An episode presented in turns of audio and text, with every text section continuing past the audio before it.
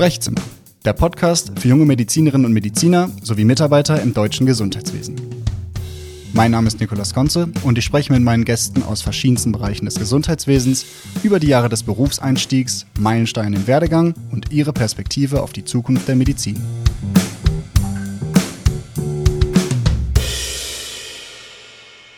Hallo und herzlich willkommen in einer weiteren Folge im Podcast Sprechzimmer. Wir befinden uns weiterhin in der Staffel, in der wir sprechen über medizinische Versorgungszentren, verschiedene Formen der Leistungserbringer dieser Versorgungszentren und verschiedene Formen der Inhaberschaft. Ich freue mich, dass wir die Diskussion heute um eine ganz wichtige politische Perspektive ergänzen können.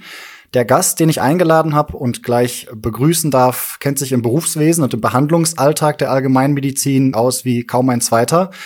Er ist selbst Facharzt für Allgemeinmedizin, langjährige eigene Tätigkeit im bayerischen Raum und nebenbei auch eine langjährige berufspolitische Arbeit. Zunächst im Bayerischen Hausärzteverband und seit 2022 ist er auch Bundesvorsitzender des Deutschen Hausärzteverbands. Der Deutsche Hausärzteverband ist mit seinen mehr als 30.000 Mitgliedern der größte Berufsverband niedergelassener Ärztinnen und Ärzte und somit ein Schwergewicht in der aktuellen politischen Diskussion. Ich freue mich ganz herzlich, ihn begrüßen zu dürfen, Herr Dr. Markus Bayer. Ja, hallo. Wir haben in den letzten Folgen mit verschiedenen Personen gesprochen, die ganz nah in medizinischen Versorgungszentren eingebunden sind, dort als Gründer oder Ärzte tätig waren und ich habe das Gefühl, wir haben bisher nur gute Dinge gehört über die Möglichkeit, entlastet zu sein von administrativer Arbeit, ein flexibles Arbeitsumfeld bieten zu können und immer wieder das Argument, Innovation braucht Investition. Ergo, Innovation braucht auch Investoren.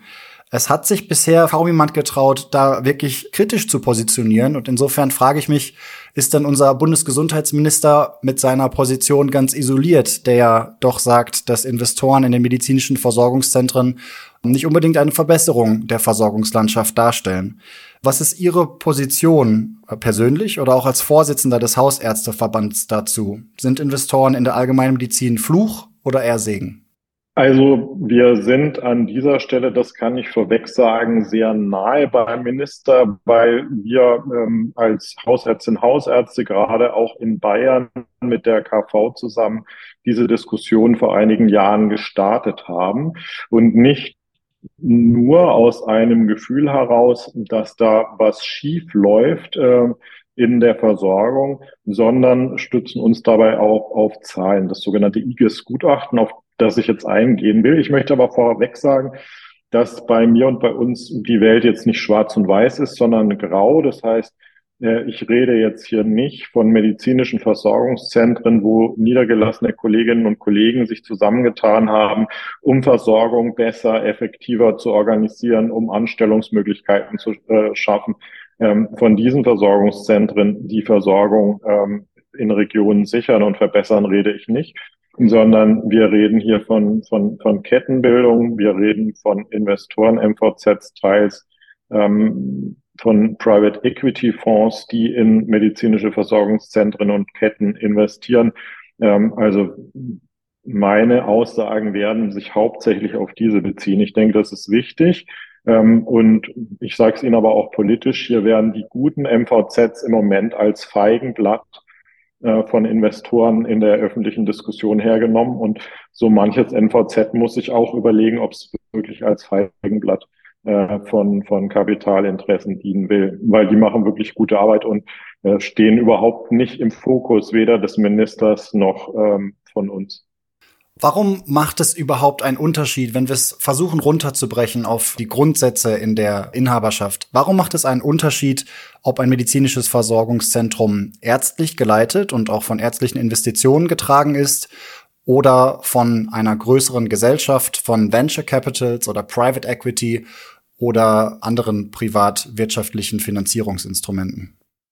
Also ähm, bei, bei Private Equity Fonds ist es besonders eindrücklich, weil das Prinzip, wie hier Gewinne gemacht werden, ganz klar ist, dass es rein um Verkauf geht. Nach vier, fünf, sechs Jahren ähm, soll das gewinnbringend verkauft werden. In der Regel geht es über Wachstum, ähm, dass ähm, solche MVZs einfach wachsen, Anzahl der Sitze oder ähm, der Umsatz kurzzeitig erhöht wird und dann wird es wieder gewinnbringend verkauft. Also wir haben äh, medizinische MVZs im deutschsprachigen Raum, zum Beispiel in der augenärztlichen Versorgung, die sind jetzt schon zum zweiten Mal an Private Equity Fonds verkauft worden. So, ähm, was macht das an dieser Stelle Private Equity Fonds mit ähm, mit Versorgung? Das kann man sich in Daten anschauen, kommen wir sicher später noch dazu. Da gibt's aber zum Beispiel auch Aussagen von äh, von Fondsgesellschaften, ähm, die sowas betreiben, die sagen, ja, wir kaufen bewusst augenärztliche Sitze auf, die konservativ tätig sind und gar nicht mehr so gut äh, im Sinne der Wissenschaft oder Versorgung arbeiten, weil die sind gute Zuweiser für Kataraktoperationen. Also da gibt es eine ganz klare Tendenz zu sagen, ich kaufe auf, was es immer gibt, zahle viel Geld und habe dann äh, Patientinnen, die ich äh, gewinnbringend operieren kann und ab einem gewissen Alter äh, findet man immer eine Linsentrübung. Also da geht es gar nicht mehr um Indikation und um Honorar. Ich denke, das ist wichtig. Wir Ärztinnen und Ärzte, wir arbeiten nach einem medizinischen Ethos, nach Indikationen. Wir wollen dafür Honorar haben. Ähm, wir wollen unsere Mitarbeiterinnen bezahlen können. Wir möchten auch einen gewissen Gewinn haben. Aber das bleibt ein geschlossenes System aus Freiberuflichkeit, Selbstständigkeit. Wenn ein Investor grundsätzlich mit reinkommt, ähm, dann will der ja zusätzlich noch Gewinne haben und die Indikationen werden teilweise gedehnt. Das sieht man auch in den, in den Zahlen. Also hier wird einfach eine zusätzliche Gewinnabschöpfung ähm, Absicht ähm, unterstellt und auch gelebt, die dazu führt, dass sich Versorgung nicht mehr ärztlich gesteuert wird in dem Sinne, sondern dass betriebswirtschaftliche Managementinteressen ähm, und das ist, das ist eine, ein großer Paradigmenwechsel und da reagiert die Politik zu Recht jetzt drauf. Sie haben einige Studien zitiert, an derer Sie ablesen, dass die Versorgung tatsächlich nicht unbedingt besser wird. Ähm, wie lange dauert es aus Ihrer Erfahrung, bis die wahren Absichten, wenn man es jetzt unterstellen mag, einer neuen Trägerschaft, eines neuen Investors überhaupt zutage treten? Wenn wir also jetzt über Veränderungen im, äh, in der Landschaft der Allgemeinmedizin sprechen und dort sicherlich auch Firmen sind, die ihr bestes Bemühen zeigen, um zum Beispiel die Qualität zu verbessern oder auch die Versorgung auf dem ländlichen Raum. Ab welchem Zeitpunkt muss man erwarten, dass sich das Blatt dreht und auf einmal Ärztinnen und Ärzte in ihrer Verhandlungsfreiheit eingeschränkt sind oder Empfehlungen aussprechen, die vielleicht eher wirtschaftlichen Interessen entsprechen als den ureigenen der Patienten? Also da muss man wieder zwei äh, Gründungsintentionen unterscheiden. Also wir haben die Gründ Gründungsintention aus einer Niederlassung heraus, wo mehrere niedergelassene Ärztinnen und Ärzte sich zusammentun, eine MVZ gründen und ähm, möglicherweise sogar angeschlossene BAGs haben, da sehen wir, dass die Versorgung erstmal eher optimiert wird, dass man sich Bürokratie teilt, alles das, was Sie in Ihrem Eingangsstatement schon als positiv gesagt haben, ist.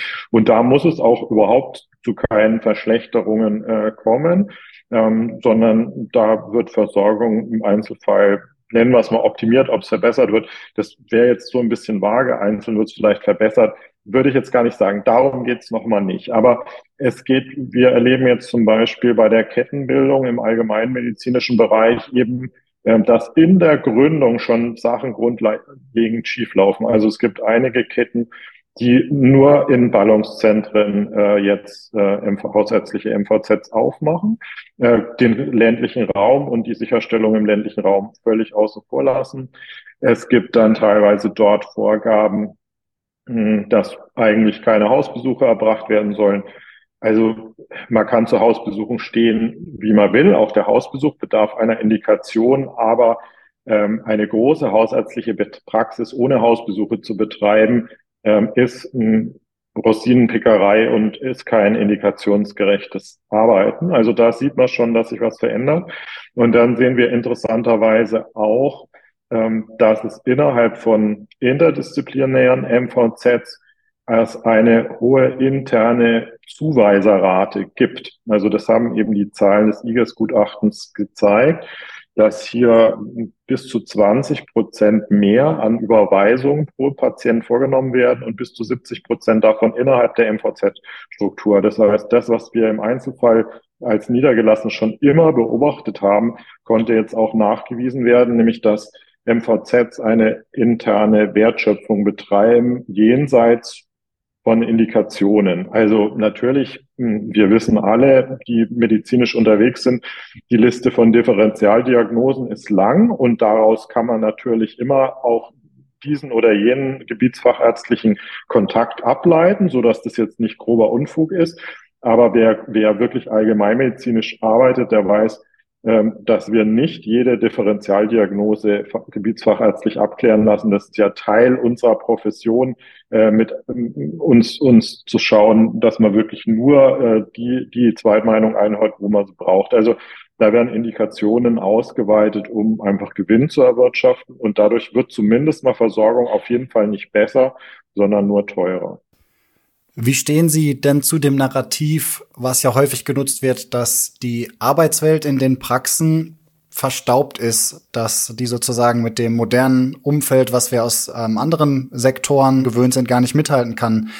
Glauben Sie, dass die Investitionen äh, dort unbedingt notwendig sind und aus anderer Form nicht geleistet werden können?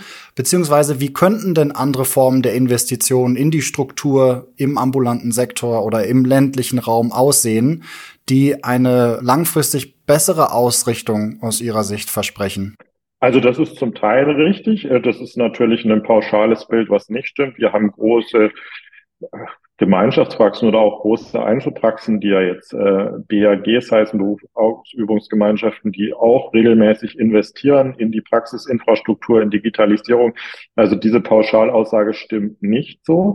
Aber es ist natürlich schon so, dass gerade zum Beispiel der EBM, also das System, nach dem wir bezahlt werden, ähm, Investitionen in Strukturqualität nicht honoriert und der hausärztliche EBM ist sowieso grottenschlecht. Von daher ist es auch verständlich, wenn das da zu einem Investitionsstau kommt. Wir als Hausärzteverband äh, fordern schon lange, auch im Schulterschluss im Übrigen mit der KWV hier Strukturpauschalen, ähm, wo, wo auch Strukturqualität bezahlt wird. Und dann kann man das fördern, dass ich, wenn ich jetzt in so einer, sage ich jetzt mal, Anschubphase Investorengeld habe, dass ich dann, um Prozesse zu optimieren, investiere, die, die IT-Infrastruktur auf den neuesten Stand bringe, externe Dienstleistungen mir einkaufe, die meine Abrechnung optimieren und so. Das ist alles verständlich. Das ist auch noch nicht Teil des Problems, das wir kritisieren, sondern wenn diese Phase der, der Optimierung vorbei ist, und es muss aber weiterhin Gewinn abgeschöpft werden, äh, jenseits ähm, der medizinischen Arbeitswelt, dann ähm, wird es eben oft äh, ja, schwierig. Dann werden eben Rückenüberweisungen getan, dann werden großzügig Überweisungen äh, zu OPs gestellt, was ich jetzt aus wissenschaftlichen Zahlen noch nicht beweisen kann, sondern aus Einzelaussagen von, von MVZ-Betreibern auch. Dann wird teilweise ein, ein Markt eröffnet in Zusammenarbeit, dass äh, Produkte verkauft werden, Igelleistungen und so weiter. Also wir kommen in einen Bereich, wo einfach ähm, Gewinne nicht durch indikationsgerechtes Arbeiten, sondern durch Ausweiten von indikationsgerechten Arbeiten erzielt werden. Was wir aus Umfragen aktueller Medizinstudierenden oder junger Ärzte ablesen können, ist diese Aversion gegen die Niederlassung, insbesondere das damit verbundene Risiko oder vielleicht auch der höhere zeitliche Einsatz, den das in den ersten Jahren erfordert. Und Gleichzeitig wissen wir, dass in den nächsten fünf bis zehn Jahren im hausärztlichen Bereich ein Generationswechsel ansteht. Also viele ältere Kolleginnen und Kollegen in Ruhestand gehen und entsprechend Nachfolger suchen. Lässt es sich schon beobachten, dass die jetzt nachrückenden Kollegen dort in eine Art Bieterwettbewerb geraten, also zwischen institutionellen Leistungserbringern, die sozusagen weitere Versorgungszentren eröffnen wollen und dann möglicherweise den höheren Preis bieten können? Oder ist dafür der Bedarf aktuell noch zu groß und das Feld zu weit, als dass man das schon ablesen könnte? Also für den gebietsfachärztlichen Bereich beobachten wir das schon länger. Ähm, ich habe jetzt keinen bundesweiten Überblick, aber ähm, kenne sowohl ländliche Gebiete in Bayern als auch äh, die Ballungszentren München und Berlin, die ich so ein bisschen überblicken kann. Da gibt es erste Stellen, ähm, aber in einem Bieterwettbewerb sind wir noch nicht, weil teilweise eben hausärztliche Sitze hm, durch die schwierige Ertragssituation immer noch relativ günstig zu haben sind. Also wir sehen hier institutionelle äh, Anbieter, die sich mehr um Sitze bewerben oder Kooperationen haben, ähm, dass, dass sich Kolleginnen im Namen des MVZs darum bewerben. Das sehen wir. Im hausärztlichen Bereich ist noch kein Bieterwettbewerb, weil, wie gesagt, die, die Gewinnerzielungsmöglichkeiten leider, da arbeiten wir aber als Verband dran, nicht so hoch sind. Wobei man auch sagen muss, bezogen auf die jungen Kolleginnen und Kollegen, ich glaube, wenn man sich immer die Apobank-Statistik äh, anschaut, ähm, wer dann irgendwie Insolvenz anmelden müsste, auch wenn die Gewinnmöglichkeiten äh, nicht besonders exorbitant hoch sind, aber, aber ist die wirtschaftliche Situation in den Praxen insgesamt sehr stabil. Also ich glaube, das sind immer nur ein Handvoll Kollegen, die das trifft und da spielen in der Regel dann private äh, und gesundheitliche ähm, Dinge eine Rolle und nicht die Situation an sich. Also die Niederlassung ist weiterhin ein wirklich sehr sichere und selbstbestimmte Tätigkeit und Dafür werben wir als Verband auch zusammen mit der JADE. Es gibt die AG Werkzeugkasten, äh, die sich darum bemüht, Kolleginnen und Kollegen wirklich auch Mut zu machen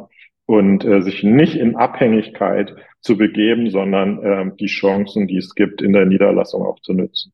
Welche Möglichkeiten? Sie haben einige schon aufgezählt, also an vorderster Stelle der Einsatz für ein besseres, leistungsgerechteres Vergütungsmodell äh, oder die Unterstützung für die Vorbereitung auf eine Niederlassung.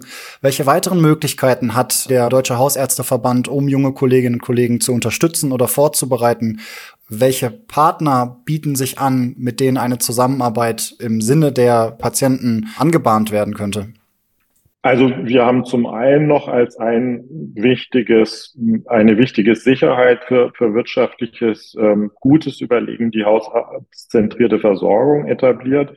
Ähm, eine der ersten Regionen Baden-Württemberg feiert jetzt äh, 15 Jahre haushaltszentrierte Versorgung, HZV.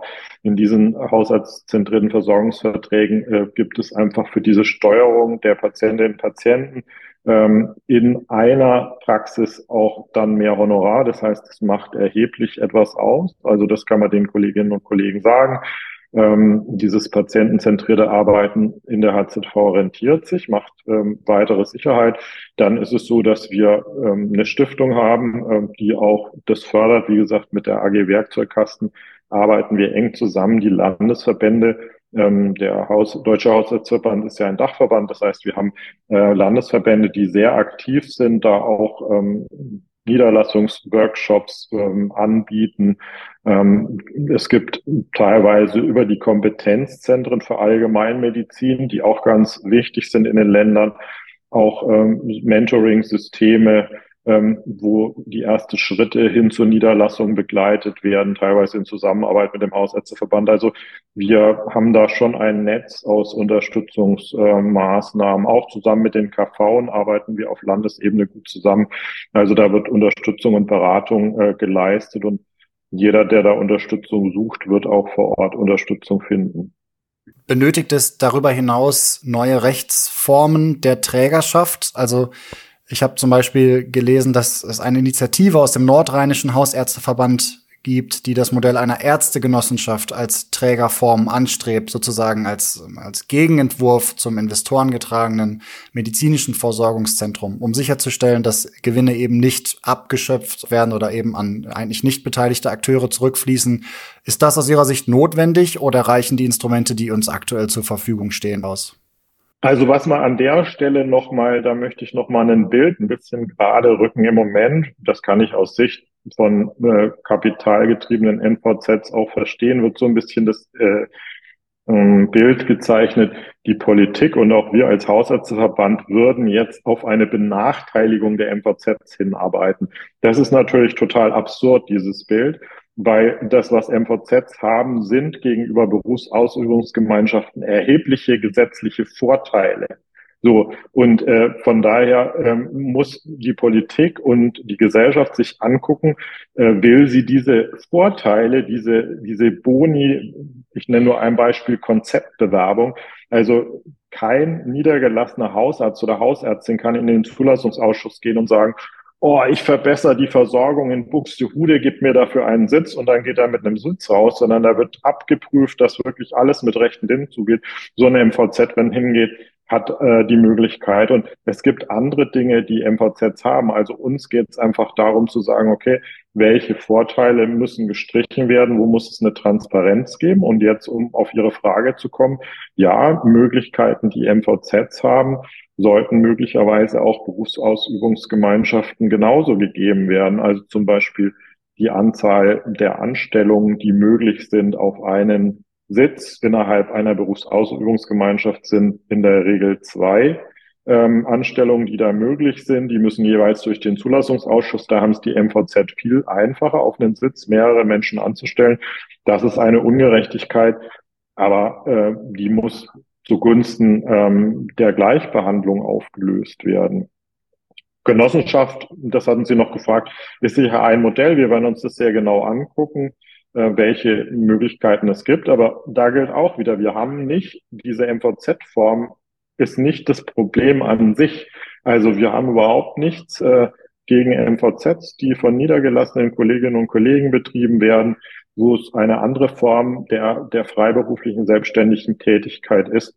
Das ist völlig okay und äh, es war ja auch der Hausärzteverband, der zum Beispiel die Fachgruppen gleichen MVZs, also die MVZs nur von Hausärzten und Hausärzten erstritten hat, weil wir gesagt haben, wir brauchen auch diese Möglichkeit. Also kein Schwarz-Weiß-Denken. MVZs können, wenn sie freiberuflich selbstständig tätigen betrieben werden, die Versorgung verbessern.